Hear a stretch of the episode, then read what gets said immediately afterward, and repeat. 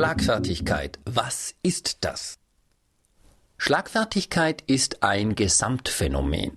Wenn Sie sich mal beobachten, in welch unterschiedlichen Situationen Sie den Kommentar abgeben, das war aber schlagfertig, so werden Sie erkennen, dass es ganz unterschiedliche Arten von Schlagfertigkeit gibt.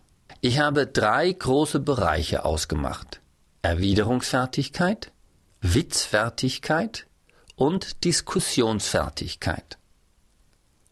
Die Erwiderungsfertigkeit. Den Begriff Schlagfertigkeit haben wir dafür parat, wenn jemand beleidigt wird, dieser jemand aber eine geistreiche Erwiderung gibt, die den Angreifer selbst wieder im schlechten Licht erscheinen lässt. Kirchweihfest in Wendelstein bei Nürnberg. Eine ehemalige Teilnehmerin, ihre Freundin Ramona und ihre beiden Männer sind unterwegs. Zwei angetrunkene, fürchterlich aussehende Männer versuchen mit den beiden Frauen anzubandeln. Ihr Mann später zu ihr Woher kommt das nur, dass euch immer nur die hässlichsten Männer ansprechen? Darauf meine Teilnehmerin. Wenn wir uns mit so Typen wie euch rumtreiben, machen die sich wahrscheinlich Hoffnungen. Bei der Erwiderungsfertigkeit erfolgt auf einen Verbalangriff ein versteckter Gegenangriff. Die Witzfertigkeit.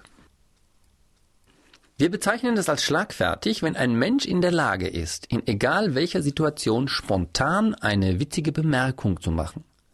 Thomas Gottschalk, Harald Schmidt oder Helge Schneider sind fast ausschließlich Repräsentanten dieser Art der Schlagfertigkeit.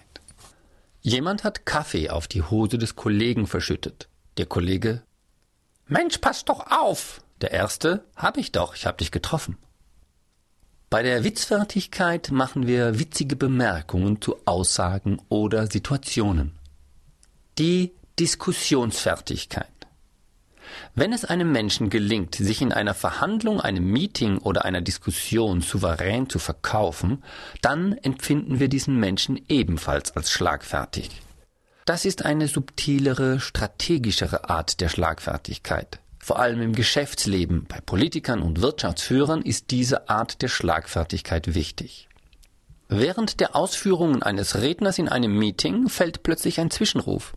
Da fehlt doch völlig der Bezug zur Praxis. Der Redner kontert trocken. Sie täuschen sich, Herr Kollege, das ist absolute Praxis. Ich frage mich, warum Sie den Bezug zur Praxis nicht herstellen können. Das ist nicht zum Schmunzeln, aber das sitzt. Bei der Diskussionsfertigkeit geben wir souveräne, glasklare Antworten, stellen strategisch kluge Fragen, bauen dem Gegenüber sprachliche Brücken, halten die Zügel des Gesprächs aktiv in der Hand und sind einem Ziel verpflichtet. Schlagfertigkeit ist Frechheit. Während meines Seminars meldete sich plötzlich ein Teilnehmer zu Wort. Herr Pöhm, die Antwort ist aber nicht höflich. Ich erwiderte, ich bin Schlagfertigkeitstrainer und kein Höflichkeitstrainer. Zur Schlagfertigkeit gehört eine Portion Frechheit. Wer allen gefallen möchte, der wird nicht schlagfertig werden. Es ist eine Illusion zu glauben, dass man schlagfertig werden könnte und alle Beteiligten fallen sich danach glückselig in die Arme. Das gibt es nicht. Wozu ich Sie bringen möchte, ist, dass Sie mit dem Wort frech erst einmal nichts Negatives mehr verbinden. Frech ist gut, frech ist toll, Frechheit bringt's egal was ihnen ihre Mutter versucht hat beizubringen. Es ist unmöglich, dass sie bei allem, was sie tun, jeder applaudieren wird. Und bei der Schlagfertigkeit schon gar nicht.